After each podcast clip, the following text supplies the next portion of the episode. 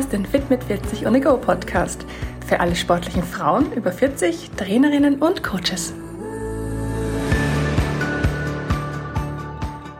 Hallo zusammen, herzlich willkommen zu meinem Podcast Adventkalender 2022.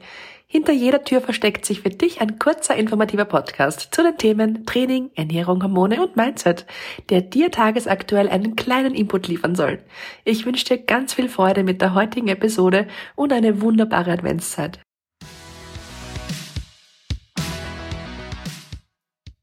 Tür Nummer 22. Wir haben jetzt schon 22 Tage gemeinsam im Fit mit 40 Podcast Adventkalender verbracht. Und vielleicht hat die eine oder andere von euch, vielleicht hast ja sogar du in dieser Zeit deine Periode bekommen und fragst dich vielleicht jedes Monat aufs Neue, was kann ich tun, um meine Periodenkrämpfe zu lindern? Soll ich lieber mehr Sport machen oder weniger Sport machen oder gar keinen Sport machen? Vielleicht weißt du ja gar nicht, was dir aktuell so gut tut. Oder bist du vielleicht etwas unsicher, was du tun sollst und hast vielleicht Krämpfe und Schmerzen und dir ist so gar nicht nach körperlicher Betätigung und schon gar nicht nach Sport. Auch wenn es dir vielleicht schwerfällt, dich in dieser Phase zum Sport zu motivieren, lohnt sich genau in dieser Zeit zu trainieren. Denn Sport und Bewegung, die können dir dabei helfen, deine Regelschmerzen zu lindern. Während deiner Menstruation, da zieht sich die Gebärmutterschleimhaut regelmäßig zusammen und so entstehen die krampfartigen, ziehenden Schmerzen. Wenn du also Sport treibst, dann kannst du deinen Körper dabei unterstützen, dass er gründlich durchblutet wird und dieser Vorgang, der hilft dir dabei, deine Regelschmerzen auch zu lindern. Am besten machst du das mit Sportarten, die deine Beckenmuskulatur besonders gut durchblutet, wie zum Beispiel Radfahren, Schwimmen, Nordic Walken oder auch Yoga. Was solltest du jetzt einfach beachten, wenn es darum geht, Sport mit Regelschmerzen zu machen? Grundsätzlich wird der Sport gegen Regelschmerzen meistens helfen. Auf keinen Fall solltest du es dabei aber übertreiben. Also geh vielleicht an diesen Tagen nicht bis an deine Leistungsgrenze, sondern hör wirklich auf deinen Körper und schau, was dir gut tut. Fordern, aber nicht überfordern, heißt das Motto in den ersten Tagen.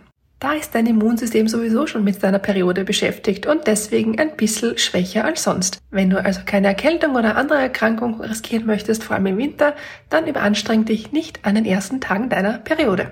Du brauchst kein schlechtes Gewissen zu haben, wenn du in den ersten Tagen deiner Periode weniger trainierst. Das ist nicht die Zeit, um dich zu stressen und auch nicht, um neue sportliche Rekorde aufzustellen. Wenn dir nicht danach ist, das möchte ich an dieser Stelle auf jeden Fall noch hinzufügen, denn es gibt rein physisch gesehen keinen Grund, in dieser Zeit auf Sport zu verzichten und auch keinen Grund, zum Beispiel Hit-Trainings zu machen oder Krafttraining.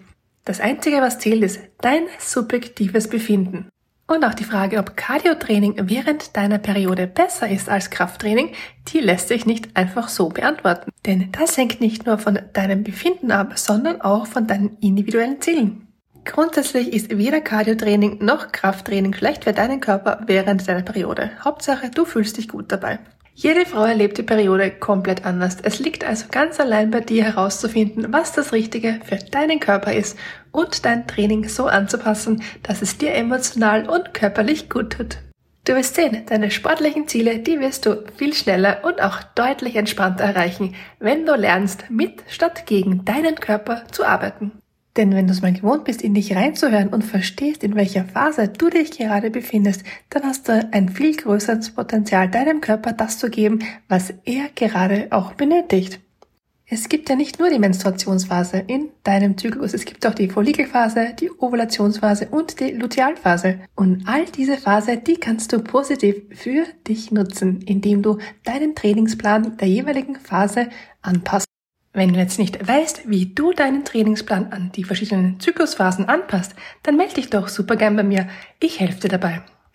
Also, auch wenn es manchmal ein bisschen mühsam ist mit der Periodenphase, sieh die Phase der Menstruation also nicht als was Negatives, auch wenn das manchmal, wenn man so Krämpfe hat, nicht ganz einfach ist. Ich bin da total bei dir, aber versuch es ein bisschen als natürliche Entspannungsphase in deinem Trainingszyklus zu sehen und gönn deinem Körper in dieser Phase einfach die Ruhe und Zeit, die er braucht. Und wenn du schon nach wenigen Tagen wieder Power hast, um ins Training einzusteigen, dann go for it! Brauchst du jetzt noch weitere Tipps von mir oder kann ich dich sonst wie unterstützen? Dann melde dich doch gern zwischen dem 1. und 24. Dezember über hallo@mit40.at oder meiner Insta-Seite bei mir, denn dann bekommst du ein ganz persönliches 1 zu 1 Coaching via Zoom von mir geschenkt. Kostet dich 0 Euro und ist mein Weihnachtsgeschenk an dich. Klingt das gut? Dann schreib mir doch gleich. Ich freue mich auf dich. Und wir zwei, wir hören uns dann morgen wieder bei Tür Nummer 23. Da verrate ich dir meine Lieblingstipps für einen flachen, straffen Bauch.